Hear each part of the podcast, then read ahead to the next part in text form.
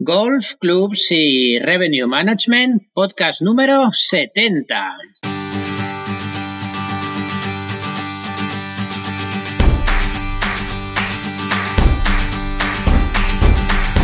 Hola amigos, soy Daniel Asís y os doy la bienvenida a una emisión más de nuestros podcasts. Hoy de la mano de una persona por la que siento la máxima admiración, que ha sabido defender, mm, continuar y potenciar la tradición familiar por el golf y que ha llevado su pasión por este deporte pues desde los prados de la mítica Pedreña hasta las dunas de Bahrein, en los Emiratos Árabes. Me refiero a Gabriel Sota, a quien saludaremos en un ratito, pero antes de arrancar, recordad que aquí tratamos todos los temas que pueden ayudar a los directores de los clubes deportivos, de los clubes sociales y de los campos de golf.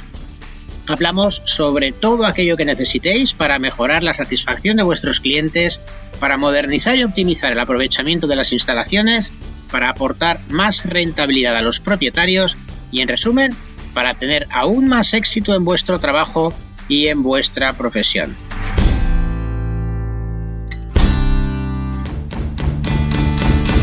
Pues como os decía, está con nosotros nada menos que Gabriel Sota. Muy buenos días, Gabri. Muchas gracias por acompañarnos en el programa 70 de este podcast. Buenos días, eh, Daniel. Nada, eh, gracias a, ti. Eh, que bueno, dices que me admiras. yo creo que, me, admirarás y, demás, pero me admiras menos de lo que te admiro yo a ti.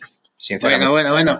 Vamos a dejar de darnos crema porque lo cierto es que nuestra amistad es de hace muchos años y una cosa que me resulta a mí muy difícil es presentarte. Vamos a ver, eres hijo de un gran campeón, Ramón Sota, eres primo de un gran campeón de golf, se ve Ballesteros llevas el golf en el ADN y es probable incluso que ni tú mismo recuerdes cuando cogiste un palo por primera vez. Además, eres experto internacional en la fabricación y reparación de palos de golf, titulado Certified Club Manager, entrenador de la Selección Nacional de Bahrein. ¿Podrías hacernos un resumen, Gabri, de tus vivencias en estas décadas de, vinculación con el golf? Sí, puedo hacerte un, resumen y bueno, mira, te voy a, te voy a empezar con una anécdota curiosa que creo que, bueno, puede describir un poco em, todo ello, ¿no? Em, te voy a empezar pues hablando de algo magnífico que es eh, la consecución de un hoyo en uno. Entonces yo vi hacer un hoyo en uno a, mi padre Ramón Sota, también he visto hacer un hoyo en uno a mi hermano Ramón Sota, he visto hacer hoyo en uno al hermano de mi esposa, mi cuñado Rafa, que encima mm, dejó de ver la bola y yo la vi entrar y él no vio su propio hoyo en uno, cosas curiosas. Y he visto, he visto a mi hijo, eh, Gabriel Sota, hacer un hoyo en uno en el campo de gol Ramón Sota, en el campo de su abuelo, en el cumpleaños de su abuela, en el cumpleaños de mi madre. O sea que fue un regalo eh, exquisito el que le hicimos a, su abuela, a, mi madre. Madre mía, y algunos todavía estamos esperando hacer nuestro primer hoyo en uno. sí, por eso por eso te digo, porque dentro de este resumen también ocurre que en, un máster de golf en el cual fui eh, alumno tuyo, donde empecé un poco a, preocuparme de, ser más competente dentro de la industria del golf, en un máster de, gestión y negocios de, campos de golf, que tú eras mi, profesor, vi hacer a un, hoyo en uno junto con mi padre a un compañero, a Tuti, a Jesús Pérez Fraile. O sea que básicamente eh, todos queremos cuando jugamos al golf pasar un buen rato eh, el día que haces un hoyo en uno es un momento inolvidable y, bueno, pues, pues yo he conseguido recientemente algo increíble que ha sido hacer dos hoyos en uno consecutivos y devolverle el hoyo en uno que yo le vi hacer a mi hijo. Mi hijo me ha visto también a mí hacer un hoyo en uno. ¿Y eso ha sucedido allí, en Bahrein, donde estás ahora? Esto ha sucedido eh, en Bahrein te voy a decir, eh, con unos alumnos habrá, habrá hecho ahora seis semanas una cosa así. ¿Y tu hijo qué edad tiene ahora, Gabriel? Mi hijo también se llama Gabriel él. Sí, sí, se llama Gabriel y tiene 11 años. ¿eh? 11 años. A ver, te, voy a hacer el resumen un poco de, lo que te decía.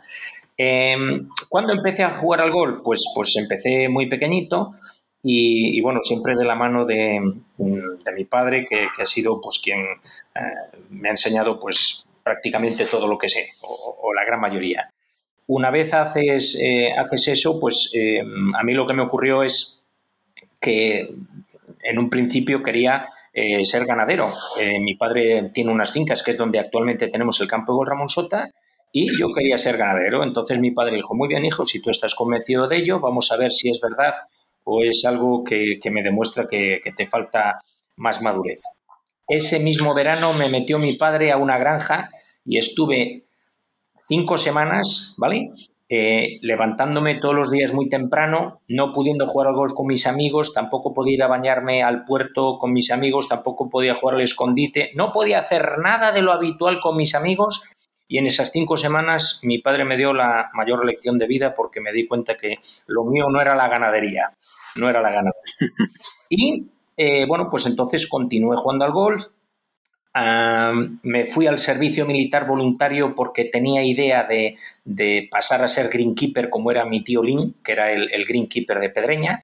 Y entonces decidí eh, estudiar pues, formación profesional agraria para acabar formación profesional agraria ir voluntario a la mili y hacerme profesional, pude hacer eso, pude hacerme profesional haciendo el servicio militar, donde también lo hizo mi hermano Ramón y mi primo Sebe, en el eh, Club Deportivo Barberán. Ah, sí, en Madrid, sí. Sí, sí, fue increíble. Y muy buenos recuerdos, la verdad que por eso os tengo tanto cariño a, la gente de Madrid, ¿eh? a los madrileños. Quiero mucho porque tengo muy buenos amigos allí, tú uno de ellos. Eh, bueno, después de eso mi, plan era nada más acabar el servicio militar, estudiar un poco de inglés para ir América a estudiar lo de Greenkeeper, pero en mitad de todo esto me salió un puesto de trabajo que mis padres me dijeron que me fuera a trabajar eh, a Cáceres con, con mi hermano Ramón. Y es allí donde conocí a mi esposa y después de conocer a mi esposa, pues fuimos novios, nos casamos, etcétera, etcétera. Y yo empezaba tanto a dar clases como a competir a nivel nacional, pero me daba cuenta de que no era lo competente que yo necesitaba, puesto que muchas de las preguntas que me hacían mis alumnos y federados, pues yo no sabía responder. Yo sabía lo que no era, sabía que ese palo no le servía a una persona, sabía que eso no estaba bien, pero no sabía eh, concretar y detallar, usted necesita este palo, usted necesita esta colocación, este swing, y entonces, pues bueno, tanto en el campo de la enseñanza como en el campo del clubmaking, me decidí hacer un curso para poder resolver con, detalle, con, precisión a la pregunta de qué necesito yo. Porque esa pregunta es eh, pues, pues, muy humana y muy lógica. ¿no? Eh, eh, en su día yo necesitaba, y esto me ocurrió más adelante y enlazo con todo esto, yo necesitaba más competencia, ser mejor como director de un campo de golf. Y gracias a ti, Daniel, en 2011 fui a un, a un congreso internacional de, en Madrid de, Club Manager y allí pues, eh, pues, y ahí empezó un poco mi carrera como, como Club Manager para ser más competente y poder ayudar eh, a todos los socios y usuarios de un campo de golf. Lo que veo es que tu verdadera vocación, desde luego, no estaba en la ganadería, no estaba en la agricultura. Tal vez al principio te costara el tema de dar clases, pero tu verdadera vocación es el aprendizaje, porque aprendiste a ser profesor, no solo aprendiste a hacer clubmaker, sino que tienes tu propia empresa de fabricante de, palos de golf y luego además te empeñaste en aprender más que nadie sobre la gestión y la gerencia de los clubes de golf hasta el punto que te sacaste la titulación Certified Club Manager. ¿Qué supuso, ya centrándonos en estos últimos años, qué supuso para ti el participar en esos cursos Manager Development Program de la Asociación Europea? Bueno, em, todas las experiencias imaginables e inimaginables eh, he vivido en, esos cursos. Es un aprendizaje de, bueno, pues de todas las competencias necesarias dentro de, eh, lo que es eh, el mundo de la gerencia o del club manager de, un, de un campo de golf. Y, es un poco mm, mirarse continuamente uno en el espejo, es decir, em, estar con, personas que ya tienen esa certificación, como puede ser tu caso, como puede ser el caso de Silvia Serrano, como puede ser el Fernando Padrón, como puede ser el caso de muchísimos eh, club managers certificados en Estados Unidos, en Europa, y ver que son personas normales y corrientes, cercanas, con los mismos problemas, con las mismas necesidades, con las mismas motivaciones unos que otros, es lo que hace que, uno diga, mm, el golf es una maravilla, el golf es el, mejor deporte eh, que yo haya conocido y demás, y, la experiencia de, estudiar estos cursos y de estar eh, en continuo networking, porque estamos en continuo networking, con personas profesionales competentes del mundo de la gerencia de campos de golf, es, mm, es algo increíble. También tienen la titulación Alberto Iglesias, Carlos de Linares en España. ¿Tú esperabas que fuera tan duro obtener esa, esa titulación?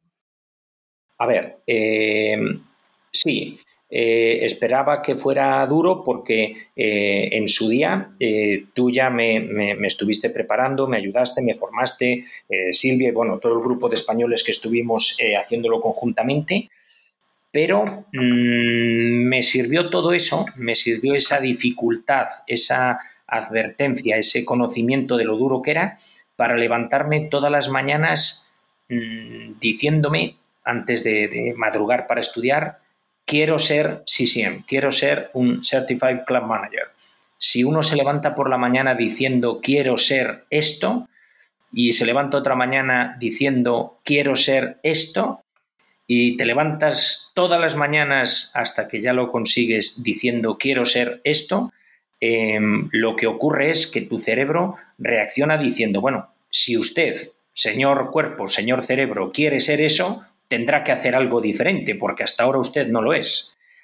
Y, bueno, pues, pues el, aprendizaje, eh, el examen en sí es una experiencia que por mucho que queramos explicarla, es brutal. Yo me acuerdo en el primer examen, no sé si tú te acordarás, que yo llevé un diccionario que era un ladrillo, un ladrillo que pesaba aquello como kilo y medio, y lo utilicé para la primera y última palabra en inglés para traducirla al español, porque digo, Dios mío, si tengo no sé cuántas preguntas, si tengo este tiempo, y yo ya sabía que para ese tiempo tenía pues minuto y medio, dos minutos por pregunta para responder, y me acabo de cargar tres minutos buscando una palabra, cogí el diccionario, lo puse en otra mesa allí en, la sala del examen, no sé si te acordarás. Que me y dije yo, este, este diccionario me recordará la experiencia de ese primer examen, esa primera experiencia que suspendí, pero que nunca jamás olvidaré. Pues un recuerdo muy bonito para todo un chico de Pedreña que de repente emigra hasta los Emiratos Árabes. ¿Cómo se produce esa circunstancia, Gabriel? A ver, se produce eh, de una manera, mm, bueno, fue una gran oportunidad para, mí. Eh, la verdad que está siendo una gran oportunidad para, para nosotros, eh, la familia, para mi esposa, mi hijo Gabriel y para mí, se produce gracias a que, a que, un compañero, un profesional de golf que, ocupaba también este, este, puesto anterior a mí, eh, pues bueno, me dio referencias y, me explicó un poco en qué consistía el, mi trabajo o esta oportunidad y dije, pues sí, me voy para allá porque creo que, que voy a poder eh, desarrollar un buen trabajo aquí, voy a hacer algo mm, que me encanta, me, apasiona, seguro me va a poder abrir otras puertas y estoy seguro que, eh, bueno, pues el, poder eh, matricular y, tener a mi hijo en un, en un colegio internacional siempre es un, pues es una mente abierta que, le estás preparando a, la persona que más quieres, que es nuestro hijo, a la persona que más queremos que es nuestro hijo. Con lo cual, bueno, fue una, buena oportunidad. Eh, mi hijo, gracias a Dios, es, eh, es muy niño, es muy infantil, le queremos mucho y, demás, pero, pero es muy, muy niño. Eh, basta el detalle que él sigue escribiendo la carta a los Reyes Magos y es curioso porque los Reyes Magos le devuelven cartas escritas también a él. O sea, es un fenómeno el tío. Pues sí, sí, porque yo también escribo la carta, pero a mí nunca me devuelven cartas los Reyes Magos. Yo creo que como les coge aquí más cerca, ¿sabes? Eh, como estamos aquí en el, en el Medio Oriente y ellos andaban por aquí, pues dicen, venga, vamos a escribirle a este pobre niño.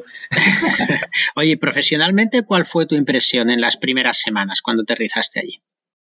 A ver, profesionalmente fue un cambio eh, muy brutal. Eh, a ver, tú me conoces un, poco.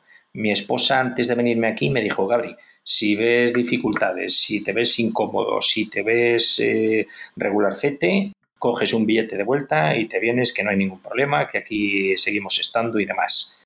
Digo, Mar, eh, incluso aunque entráramos en guerra, eh, yo seguiré allí. Así mismo se lo dije, como queriendo decir, no te vayas haciendo ilusiones de que vaya yo a abandonar el cargo o el puesto que, que figuró. las primeros, los primeros días fueron eh, curiosísimos porque, lo primero, la, gente de aquí es muy hospitalaria, son muy, muy amables mm, de verdad, no, no de... Mm, son amables de preocuparse de cómo estás, de si tienes algo se van a volcar para, ayudarte. Eso eh, es así.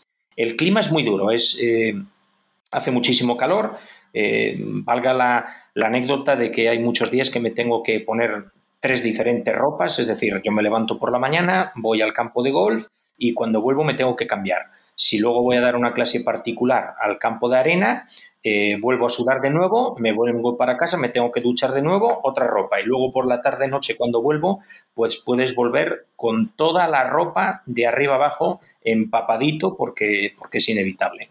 Hace muchísimo calor. Y con relación a los jugadores, lo que, lo que ocurre es que, como tiene una cultura muy diferente a, la española, a la europea, aunque ya sabes que cuanto más lejos estás de tu país, de, tu, eh, de tus paisanos, amigos, familiares, más les echas de menos y más les valoras, aunque creo que yo siempre he valorado a, mis familiares, a mis amigos, a, mis compatriotas, a mi, a mi país muchísimo. Pero cuando estás fuera, un poquito más. Aquí son muy diferentes. Eh, tú en España, mm, si yo te doy una clase a ti o si doy clase a un niño, ese niño va a tomar nota eh, con, todo detalle de qué es lo que tiene que hacer para mejorar. Y encima le voy a decir, oye, la semana que viene quiero que me hagas este ejercicio y quiero que me demuestres que realmente lo has interiorizado y eres capaz de hacerlo mejor. Bueno, eso en España, en Europa se funciona así. Aquí funcionan de otra manera. Aquí les encanta salir al campo. Les encanta jugar en el campo, les encanta jugar. Eh, para mejorar, tiene que ser que el Señor les toque con el dedo en la cabeza o en las manos y entonces mejoran. Pero no tienen ningún tipo de programa ni no tienen ningún tipo de, de, eh, camino marcado eh, o, plan estratégico interno personal de yo quiero hacer esto y quiero conseguir esto. Eso no lo tienen. Y aunque tú se lo marques, les cuesta mucho es como que no tienen una motivación interna ellos para, mejorar. Sí, sí, les, cuesta. Em, yo soy, sí, soy, soy muy amigo de, números y, de estadística para, demostrarte, ¿no? Em, yo te estoy dando una clase a, ti, Dani, vamos a ver, eh, Jolín, tu mayor problema es que pateando eh, haces más de, de 36 pads en 18 hoyos. Si haces más de 36 pads, eh, con el hándicap que tú tienes, tienes que mejorar el pad. Para mejorar el pad, simplemente hazme estos ejercicios, hazme esto. Y me haces un test tirando la bola de aquí a aquí, de aquí a aquí, de aquí a aquí, y me lo rellenas semanalmente. Y si tú haces esto, te garantizo que en 10, en, en, en, dos semanas, ves los cambios. No hay forma, no hay forma. Tú lo vas a hacer pero ellos no, no, lo van a hacer, no me digas... Qué curioso, qué curioso. ¿Qué implica ser el entrenador del equipo nacional de golf de Bahrein? ¿Cómo, es tu día a día con, respecto al equipo?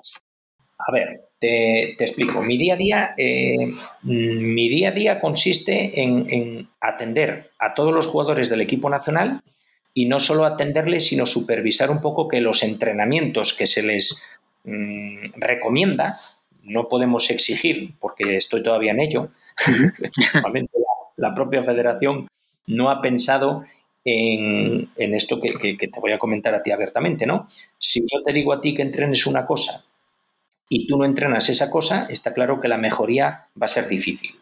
Si no hay ninguna consecuencia porque tú no hayas hecho el trabajo que se te ha encomendado, te estoy dando el visto bueno a que sigas como estás, a que sigas sin esa motivación de querer hacer las tareas que se te han encomendado, con lo cual es la pescadilla que se muerde un poco la, cola. Eh, mi día a día es sencillo porque eh, yo percibo que, bueno, que los alumnos, que, los jugadores del equipo nacional me, quieren, me aprecian, me llaman coach, coach, coach. Eh, ya con la mirada les miro y y sonrío como diciendo... Eso es que no les sale bien pronunciar Gabri. no, también Gabriel, no problema. No, pero lo tienen como adquirido de, siempre, que al, entrenador le llaman coach y está bien. Pero, pero bueno, em, mi día a día consiste en eso. Yo mm, voy a coger y, voy a entrenarles, voy a, decirles qué es lo que tienen que hacer. Podemos salir al campo. El campo del, del Royal Golf Club es algo increíble porque es un campo eh, muy, muy bueno, muy, muy difícil, muy, muy largo, muy complicado. creo por lo que dicen, los greens son tan sumamente complicados porque Colin Montgomery, el diseñador del campo, eh, debía estar pues en, separación con, eh, con, su esposa en, ese momento de, la separación de su esposa y entonces el hombre debía estar preocupado, eso es lo que comentan, no lo sé. Y la tomó con los greens. sí, sí, sí, los greens, de verdad, Dani, si vienes para acá, eh, una locura, ¿eh? Una locura. Eh, muy difíciles, muy movidos, parece el mar Cantábrico en tempestad en cada día. El, día a día consiste en, eso que te estoy diciendo. Yo puedo salir al campo para, verles en, vivo y en directo cómo funcionan en el campo, qué estrategia tienen, cómo golpean a la bola, cuál es el fallo más común. O puedo verles en el campo de prácticas, en la zona de approach, en la zona de, de par estrés, eh, por las mañanas normalmente si alguien demanda, si alguien me, dice que me necesita, yo me desplazo y a la hora que me digan yo voy.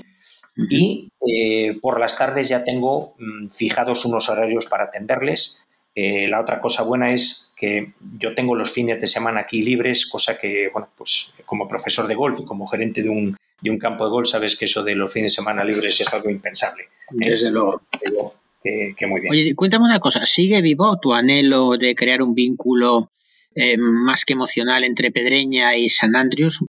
Eso, eso eh, se hará. Yo no sé cómo se hará, cómo lo haremos. Eh, yo sé que el actual alcalde de Marina, Cudello, que es el, municipio donde se ubica Pedreña, eh, también quiere hacer algo. No sé cómo lo está moviendo y cómo se está haciendo, pero sí, sí, eh, eso sería um, el, vínculo ese o el hermanamiento entre Pedreña y San Andrius es algo que siempre lo he pensado, pero, pero me ocurrió más profundamente cuando recibí, por culpa tuya, un diploma de Club Management en el, en el RIA, en el Royal Engine de, de San Andrews, y eh, allí me emocioné porque allí estábamos pues, los compañeros que estábamos estudiando para aquel entonces em, el, CCM, y, entonces, em, pues, pues estando allí, que, había estado otras veces, pero no de la misma forma que, que esa vez que hicimos el curso, Em, vi todas las muchas similitudes, muchas razones para hacer dicho hermanamiento que creo que, se debe hacer. Yo creo que sí, sería realmente, realmente bonito y hay muchos motivos para seguir luchando por ello. Para terminar, Gabri, que no quiero quitarte tiempo, seguro que tienes a los alumnos allí tostándose al sol y esperando a que llegue coach para corregirles algo. ¿Qué recomendarías a los jóvenes directores y empleados en los clubes de golf en España que sueñan con una carrera profesional como la tuya, incluso internacional y de éxito como la tuya? Mira, la, primera, la primera, recomendación em, es mm, ser humilde para sentirse orgulloso. Orgulloso es una palabra que muchas veces la gente, en mi, en mi humilde opinión, la, la interpreta mal. Orgulloso es algo que sucede, eh, orgulloso es la sensación que uno tiene y, que sucede después de haber hecho un gran esfuerzo, algo que uno internamente valora mucho. Eh, por eso la gente dice, es un orgulloso. Pues a mí me gusta la gente orgullosa. Será que tengo un, gen ahí raro, pero, pero, a mí la gente orgullosa es eh, gente que, se ha esforzado mucho, que ha sido humilde, que ha preguntado, que ha escuchado, que tiene interés, Em, mi, recomendación es eh, esas dos cosas, ser humilde para escuchar, para, atender eh, a los socios, a los usuarios, a las personas, eh, a los niños, a los mayores, a todo el mundo, porque cuando escuchamos es cuando adquirimos el, valioso conocimiento de, esas experiencias que, que vamos a tener que mejorar, seguir dando o implementar eh, después de haber recibido esa valiosa información por parte de, todas esas personas. Pues manténlo, sigue, sigue manteniendo tu orgullo allí y tu éxito, que eso es lo que además nos hace a nosotros sentirnos orgullosos también de vosotros, de ti, de los demás compañeros, pues como Carlos de Linares, Fernando Padrón, Juan Manuel en Maldivas, eh, pues estáis triunfando en el mundo, habiendo iniciado vuestra carrera profesional aquí en España. Muchísimas gracias, Gabriel Sota. Gracias a ti y mira, has, nombrado Juanma Fuentes, Juan Manuel Fuentes es eh, quien estaba eh, aquí antes, antes que yo y vamos, suelo hablar eh, con él bastante por teléfono, pero a ver si le puedo llamar porque gracias a él estoy aquí y siempre, siempre agradecido.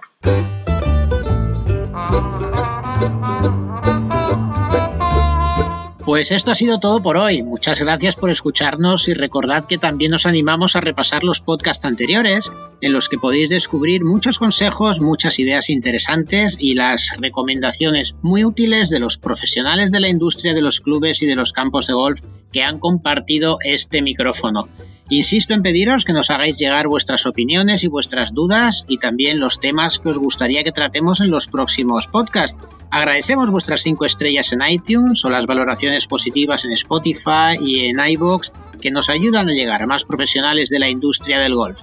Hasta el próximo episodio, os deseo un día muy feliz desde Golf, Clubs y Revenue Management.